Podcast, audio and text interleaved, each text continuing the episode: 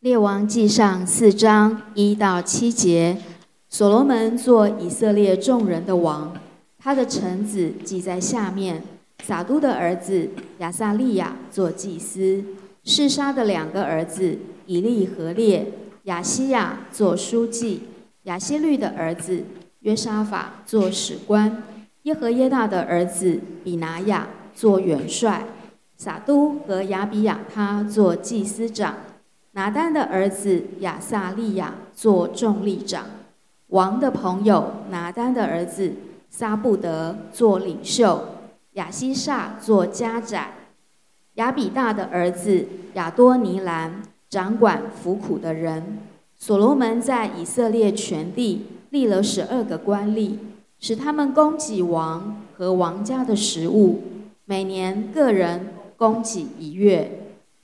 哦，后面我刚刚讲那一段圣经，我今天跟弟兄姊妹讲一个 很难、不容易讲的一个，因为因为查经嘛，你有呃不容易讲的也得讲啊，不能说直接讲我们呃觉得容易讲的。这边讲到呃特别讲到这一段，是我们可以知道，呃这段是我们从一个角度来讲，所罗门如果是最有智慧的一个王。那我们对他的智慧，我们就很稀奇，我们就会花点时间跟功夫来了解。从神的角度来讲，如果你来读所罗门的作品的话，你如果如果他的智慧，天下没有人能超过，那这是我们很羡慕，对不对？在世界上，我们那么多哲学家，那么多有学问的人，那在此时此刻，那我们呃，怎么样的来？来理解，从神的角度来讲，神说他很有智慧，那所以你对他的作品就呃必须很小心、很仔细来读。所以我最近花很多时间来读呃所罗门的一些作品，花很多时间来看，因为我常想说，如果神说他聪明，一定从神的角度有他聪明的定义跟他的想法，我就很好奇哈。那首先我我从他的治理的角度来看他的智慧。从这个 从以色列的历史的转变来讲的话，你会发现有几个 发展的过程中，扫罗是第一任君王，第一任君王，他是国度的草创，草创。那他缺乏经验，他也是在没有准备的情况之下做王的，所以呃，去找找找找找牛，找找牲畜，然后找找到君王。的王位，这就没没想到，所以你肯定他跟以色列人都没有预备，就是大家就有渴望一个王，但是但是呃呃也没有想到就这样的，这个整个过程中你会发觉说，好像对人来讲是好像真是不期而遇，对扫罗的呃生命来讲是更是不不期而遇，所以他的组织第一个我们发觉特色就组织简单而松散。从扫罗来讲，他他的组织是简单而松散。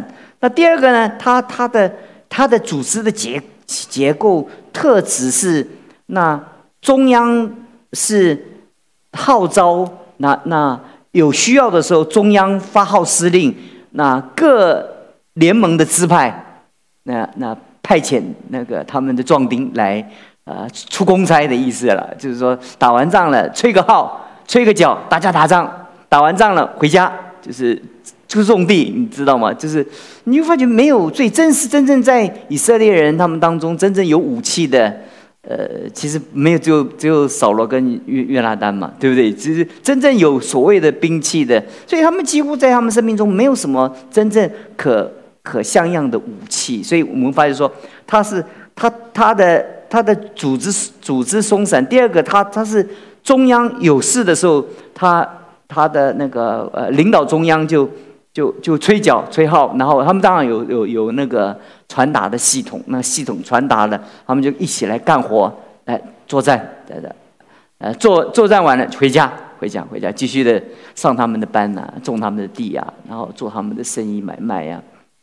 呃，第第三个呢，他他没有没有所谓的朝廷，也没有贵族，也没有赋税的制度。就是 这特别啊，呃，那个那个都是是的，呃，扫罗大概是个体户哈，就是自己赚自己用，这样也这个不成形啊。那其实也可以理解为什么他会这样，因为对扫罗来讲他没有经验，对以色列人讲也没有经验。以色列人只想到像列国一样有一个王，但是。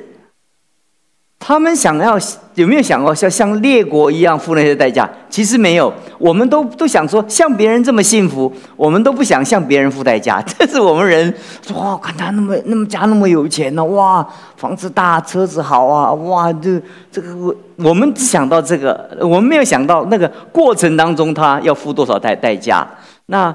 那其实，其实对以色列人来讲没有预备，对扫罗来讲他还是没有预备。我就跟你讲，他是一个没有真正预备做上王的。所以其实扫罗他他呃呃出很多的错误。其实从一方面来讲，其实可以理解，真是可以理解，因为因为他没有被训练，没有没有没有被灵性没有被锻炼，然后然后在在治国的领域上面没有没有没有啊新各方面的呃培训。那所以他的他的呃呃国度是草创，是以色列国，但是这个国家你说是合一嘛，也不怎么合一，因为没有什么号令的中央。那所以这个中央都是合议制，就是合议制，就是让大家诸侯大家来讲讲话，来哎好啊，要不要打打？好，我们一起去打。那呃有几个支派说不干了，不干了，就就就走人了，就就再就是这样，没有那种权威啊，就是就是那个很草创。如果从从以色列人 他们的这个扫罗的时期，就好像每一个帝国它成型的时候，那些那些那些所谓的开国的君跟他那个草创的那些臣子，他们之间的关系其实就是这样。所以真正尝到做王的滋味，都是第二任君王，他才真正尝到这个做王。哇，是这么过瘾啊！怎么能那么人哇？那个礼乐。呃呃，各方面都安排好，就是呃呃呃上朝有上朝的次序。刘邦刚即位的时候，哇，他觉得啊，他们每一个他他的他的这些这些这些所谓的草创的这些员工哈，都带剑上朝的，你知道吗？那吃饭起来的时候，他们以前有杀呃那个他们是土狗，就是他们吃狗肉，最早早期我们中国人那所以拿拿那个刀哈，就在。喝酒在朝廷上，哇，就要拿刀砍这样，哇，就这个刘邦看起来，哇，就觉得是太悲惨了。这个我觉简，我原来做流氓，结果原来做皇帝的也跟在做流氓头目一样，我觉得没有什么快感。后来还找了一个秦始皇的一个一个参谋来。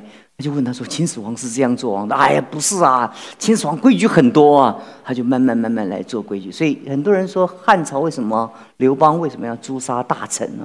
其实有重要的原因，就是就是这些人他完全没有办法预备好。那那他们带剑上朝，这是秦始皇来讲，对秦始皇来讲这是不可思议的一件事情，斩对不对？那可是这些人都跟他。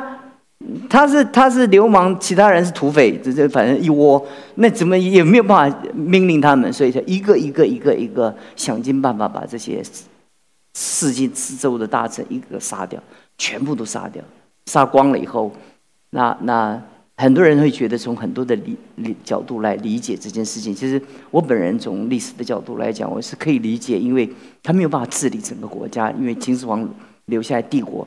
你看，六个大的国家并成一个国家，这个国家原有的那些贵族，秦始皇才统治一共十六年，你这十六年就好像像我就在荣耀就会超过二十年，对不对？那是我还没统一天下，就那些以前的各个诸侯，多少的那些特权分子啊，就好像那些那些都在其中嘛。那我我我没有这样权威，我怎么治理这个国家呢？所以。所以从这个角度来讲，其实我们回想到扫罗他他初期的治理，如果我们可以可以想象的话，是这样的一个一个制度，因为没有办法做这些事情，他自己没有办法做，因为没有被训练过，所以要抽别人的税哦，觉得很良心，觉得而且觉得蛮恶心的，就觉得真的没有不好意思。但是到了大卫的时候，他开始有首都耶路撒冷，开始你发现有一个。进步了，对不对？就是那个那个国家就开始有一点形状了，而且在大卫的时候有朝廷有官员哈。但最重要的一件事情，在大卫的那个那国那个呃那国家当中，有人口统计部，掌管赋税跟征兵，所以你知道他有的时候，呃呃，赋税跟征兵这件事情得罪了神，你们知道？那我们查过，对不对？应该有就影响他，他随便就就是，其实赋税跟征兵在神的手中，你你君王不能拿赋税跟征兵作为你发财的工具。你若用这个做工具，神要审判的。可是对每一个世俗的国家，赋税跟征兵一定必须要人口统计嘛，不然。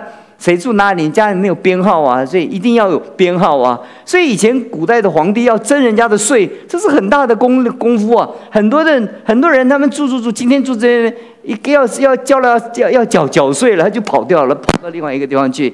那你可找不到他，你怎么收税？又没有又没有什么户呃那身份证编号，现在你跑不掉了，对不对？呃，这样你你你呃你我有一次换了一个身份证，早早早上。呃，掉了，就我中午去补发，傍晚这找到了，我我我也拿原来的照片去办，结果发觉我拿那个，我有两张身份证多好用啊！啊，我告诉你，很厉害，政府很厉害。你旧的一拿出来，他说这个是旧的，奇怪，这么你们有密码，对不对？后来我知道旧的只能去割割割纸啊，怎么？因为他整个，即使我我拿那个照片也是旧的身份证的那个照片去去。去补办的那个身份证，可是他一看就知道是假的，所以这就是治理一个国家那个人口统计部的一个基本的功夫。所以你不要看户政事务所，这户政事务所很厉害，那户政事务所就掌握你住的地方，还有你家有几个人，接着接着就跟着这个来来来抽你的税，来来来看有你家有多少人。呃，年龄到了要要当兵了，那跑不掉。这这不带不来的话，就就兵单就催过去。这你看这个东西，在大卫的那个时候，到大卫的时候，他要人口统计部 可以做这些，就是你看这个国家就比较怎么样成型了，对不对？又像样了。但大卫有一个很重要的一件事情，他设立了敬拜的架构，这是跟就是跟。扫罗不一样的，他他他在这个所有的治理当中，他他设立了敬拜的结构，他他建立了那个圣殿的那种那种唱诗班的那个那个整个结构，所以他把他把整个信仰融入在他的统治的那个里面，他他其实是就是就像加尔文讲的一样，他他他用。神学用用真理来来治理这个国家，就是他他是一个听神声音的人，他就用神的方法来来治理这个国家。到了，可是大卫 在这个时候哈，他呃还没有像所罗门这么的完整哦。你到刚刚我读了这这一篇哦，我就告诉你，到了所罗门的时候，他就有高度的中央集权的一个一个成熟的制度。到了所罗门，所以这就是。智慧的迭代。好，我们来讲什么叫智慧。通常我们觉得智慧就是读经祷告、认识神的旨意啊。那所以很多人觉得我们牧基督徒都不接地气。你最不接地气就是牧师，因为牧师就是与世隔绝哈。这牧师啊，做越久，他的朋友越少，你知道吗？因为他天天就不是执事，就是长老，不是长老就丢把原来的朋友怎么样？都都丢光了。这你如果花你你再花很多时间跟以前人再再来来往的话，你就没有时间牧养的话，牧养很耗费精神的。所以大概你看普遍的牧师，有几个牧师，别的叫牧师是很会做社社交的。哎，要跟户政事又跟什么高雄市政府什么跟议员啊，天天吃饭那些。可是对我们来讲，我们一般来讲传统的牧师大概没有没有办法。可是可是对对所罗门人人来讲，他。他从大卫进展到这里的时候，他的那个中央的一个管理的那个、那、那个制制度是很完整的。你看这个这完完整的那个官职表，我要告诉弟兄姊妹的，等一下我来讲这个这个系统哈。虽然这个很难讲啊，这个跟我们灵性没什么关系。我刚刚就讲说，我们就讲什么叫智慧嘛。如果一个有智慧的人，他可能应该是应该是他在专业上也很卓越吧。即使你不管做什么职业，你在这个职业中都有创新啊，啊，所以你你不要觉得只有一定是读书啊，其实不是。不管你做各行各业啊，你会发现这这些每一个都有他的专业，每一个每一个专业都有他的各司他的职，所以所以所罗门就用他的智慧把把把他的那个政府的架构建立起来了，所以。管理学也是属于神的智慧，请你不要说管理学是世俗的哦。哎呀，这些这些这些管理啊，嗯，这 圣灵如果照着神的道来感动我们的心，但上帝教会的复兴也是跟着组织跟管理有关系。你如果组织管理跟不上，你的复兴大概就跟不上。从所以从使徒行传以后，你发现教会一成型的时候，那个组织就跟上去了。那个组织，那接着那个组织，所以我们可以知道说，我们可以推推论嘛。我们我们讲说叫推论嘛，对不对？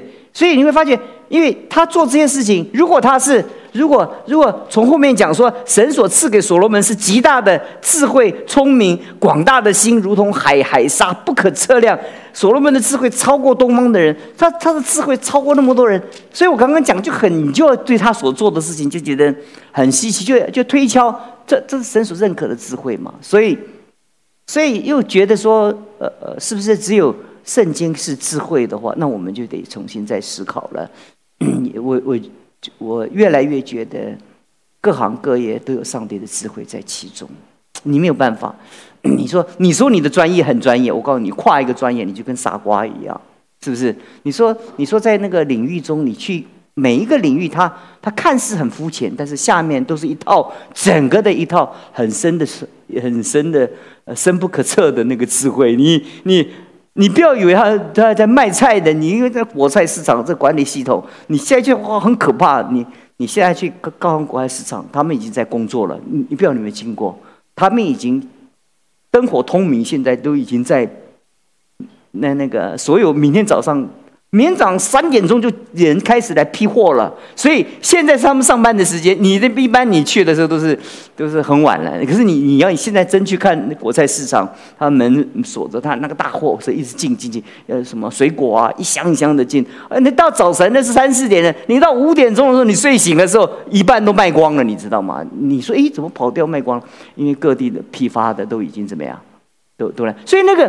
那那个学问哎，超过你想象。你不要以为说什么做什么，做这个管理这些卖卖卖菜的没有什么学问，学问可多了。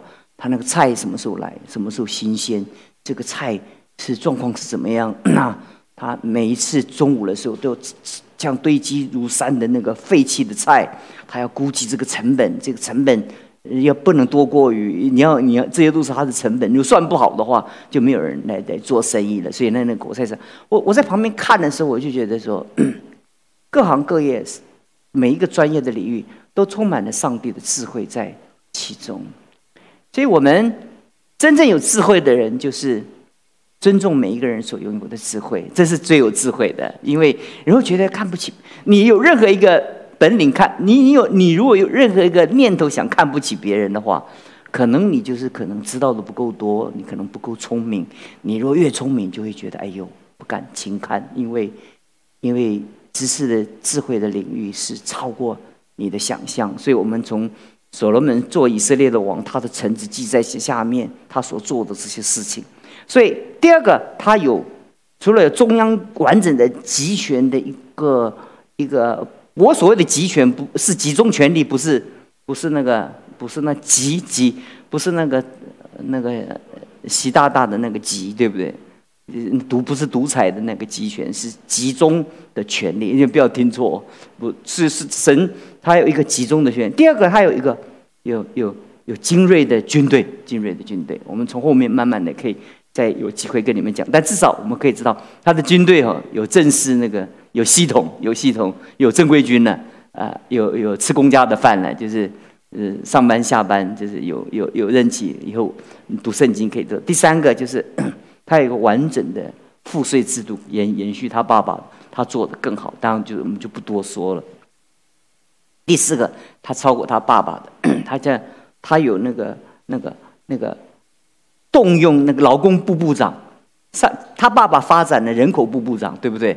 那他发展了一个叫劳工部部长，劳工部部长啊，所以他有，因为他有很多的工程，就是就是很多的呃呃呃一个一个一个计划，各个各个各全国的各个地方都要发展各样的工程，对不对？一个国度的建立，他一定要建立他的他的宫殿嘛。然后，但所罗门更重要的一件事情，他要建立宫殿以外，另外一件事情最最秦始皇他就是可怜，就是他只只只建阿房宫，他没有认识上帝，没有建造圣殿，对不对？他若建造圣殿敬畏神的话，他就不至如此。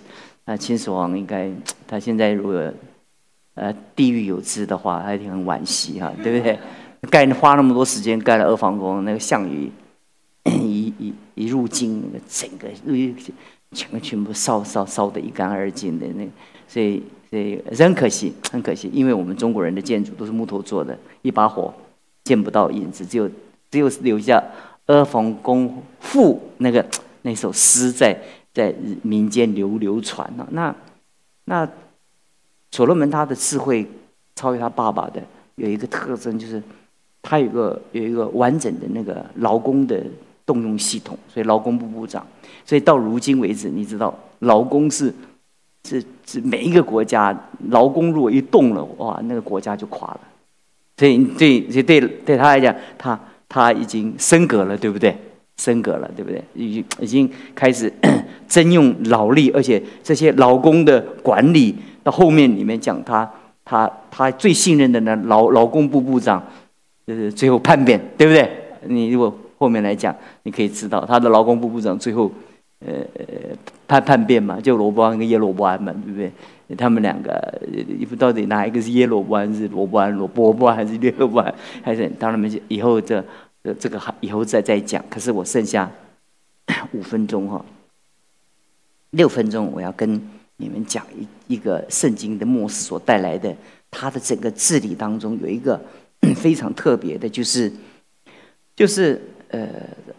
他的臣子记在下面，萨多的儿子亚撒利亚做祭司，就是在所有的这些所有的制度当中，有一个就是祭司是众官或众组织之首之首。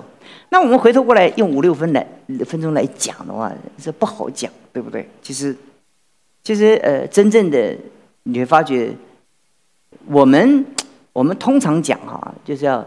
要要，如果我们的国家、我们的社会、我们的我们的教会啊，我们都是各行各业精英的集合，在在在这里，其实其实始终缺乏一个从神的角度来看神的价值啊。因为通常我们会发觉说，哇，谁做谁做书记啊？书记就是给皇帝立立诏命的，书书记不是法院的书记官啊，是。是奉天承运，皇帝诏曰，就是皇皇帝皇帝要要要要什么元元元元春节要发发发表文告了，那书记就要替他拟稿拟稿，就你照着稿说就不会出错。对，很多官员就一不照着稿说，你看最近选举就乱说一通，就就就就出包了，对不对？这就是书记，书记是这个原因，他是。文告的一个一个宣宣誓，所以它里面包括很多，比如说军军事军事首长，还有还有他的家宰啊，我我也我不再展开每一个点，但我要讲的那个重点就是，他把祭司放在众官之首。其实是这是《列王记》作者摆的嘛？其实其实呃呃，这个摆的位置是很重要的，中国人。在文章里面，名字摆在前后，他没有说第一是谁，第二是没有讲，他就从那个重要的排到不不重要的。这个这个是呃中国人写写东西的一个一个一个特质啊。所以我们可以从神的启示来讲，我们会发觉，因为我现在就不做主任牧师，比较脸皮比较呃敢讲哦，不然我就不敢讲哦。就是如果我们我们通常会会会觉得，我我在美国的时候，我我我感觉到很多的聪明的人都觉得，传道人是什么呢？传道人，呃，这是他们告告亲口告诉我的，传道人啊，就是我们花钱请他来做我们会做，但是我们没时间做的事。讲到谁不会，我也会啊，啊，没时间，我在 Houston，我在 NASA，我我做大学教授。I'm busy，我太忙忙了，我怎么时间在？哎，随便找张三来来坐坐坐，然后去神学院上个课啊，来讲道啊，让他来来做做传道。所以通常通常那个那个地位越高的，或者或者越有身份越有地位的人，他们对传道人就越有那种轻视的感觉，特别是有钱的有地位的，他会有学问的，而这是我一般所经历的。当然，我们当当中也有这些，但是不多啦。所以我们教会是很可爱，没有什么呃呃呃这个这个扫罗的朝廷没有贵贵族阶级啊。其实我们教会也没有贵族，这是我遇见所有的教会中，呃比较没有贵族的一个教会哈。有的教会是有贵族的，就是就是某某一些人一些人，就是他就在教会。嗯，不必选的，他说话就一句话就算话了，就是类似像这样。但我要讲的一件事情就是，从神的角度来讲，他把祭司放在众官之首，他是以上帝的角度来治理以色列国。那我无法展开这么多，从创世教的启示录，但是我总告诉弟兄姊妹一件事情。你敬畏神的仆人，你尊敬神的仆人，尽一切力量，尽你的可能，因为你尊敬他，就等于尊敬什么神？你不要以为尊敬他，因为每一个人都有专业嘛。你其实问我，其实我很多的，我懂很多，都是我常探访的时候，很多人都是我的老师。我就我不懂得经济，我就问搞经济的；我不懂得科学。我就问搞科学，我不懂得医学，就是问那些医生，不同科的。我所以，所以我我我我知道的多，不是因为我读真的懂那么多，就是问别人嘛。问别人最快了，对不对？因为因为呃，现在不必问别人，就问 Google 了，对不对？那这样也知道一些事事情了。但是但是但是我希望弟兄姊妹能够理解啊，就是当然有的时候在呃教会成长的时候。我们很难说这句话，因为人都不完全，不完全，所以，所以你碰见一个一个不完全的时代，你也要相信一件事情：传道人怎么样？不完全，他的呃性格不完全，对不对？他品格也不是说毫无瑕疵，对不对？但是，但总的来讲，我们要要要要知道他是神所拣选的。如果他是神所拣选的，你你尊敬他，就等于怎么样？尊敬上帝，所以你不是因为他怎么样，他有什么了不起没有？因为你在乎神，就是是这样啊，对不对？你你你一个小狗在外面，你敢踢它一脚？如果它是你老板的小狗，你敢踢吗？嗯，对不对？它只是个小狗了，是你家你们老板的小小狗了。你踢它一脚，汪汪汪汪回去，它啊，如果有人看见了，跟他，你跟你老板告状，你踢它一脚，那你可麻烦了。明天你就就也有有罪受了，对不对？但是我们的举举这个最粗俗的例子，我们就觉得我们不是上帝的狗，我们是他君尊的祭司。所以从这样的角度来讲，你我就够就这一点就要提醒。我知道很多人在直直播，我希望弟兄姊妹能理理解啊，理解一件事情，就是我知道很多时候的顺服是这种生命的学习，这很很过不去，你知道吗？因为就是，就是我们觉得很难，但是我又觉得说，我们在我们可能的范围中，我们学习尊尊重，我们也许会经历到一些。他有意无意的跟我们的交往的过程中给我们的伤害，那我们要学习在神面前疗伤。如果可以，你可以找他谈，因为他是神的仆人，他也不是习近平，对不对？对他可以谈嘛，对不对？但是不要闷在心里哈，那不讲，然后他也不知道，然后就存到世世代代，永永远远，这样他亏损，你亏损，神的家怎么样？也亏损，就是我想说。当你加入一个教会的时候，就要好好的思考。呃，如果你当你加入的时候，你就学习顺服，但是也不是无尽的顺服。哎呀，是都闭着眼睛，都听了，也没有我没有叫你这样做，这也不是真真正的智慧。就是在你的生命上，上帝给大卫、给所罗门的一个称称赞，叫做广大的心，他的心大到一个像海边的沙一样。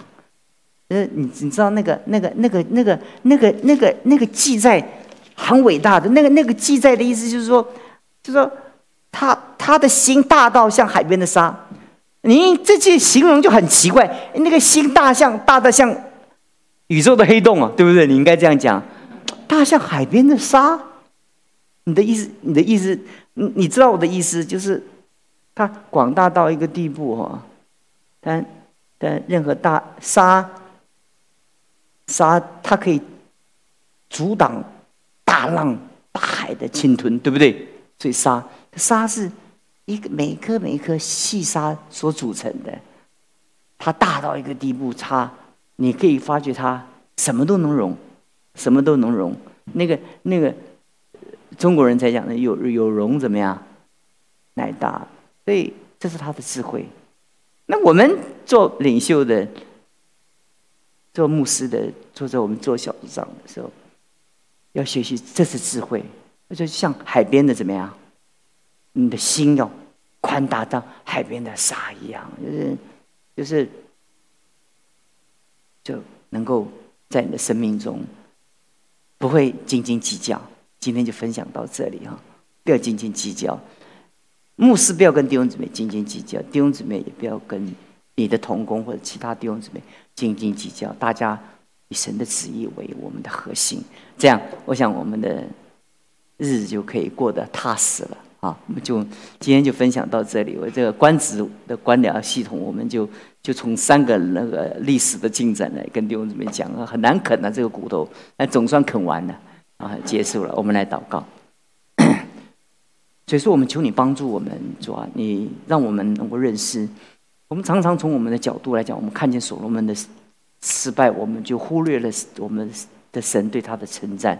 我们忽略了从所罗门学智慧。我们常觉得他他晚年失败了，他他他也做一些事情不讨你喜悦。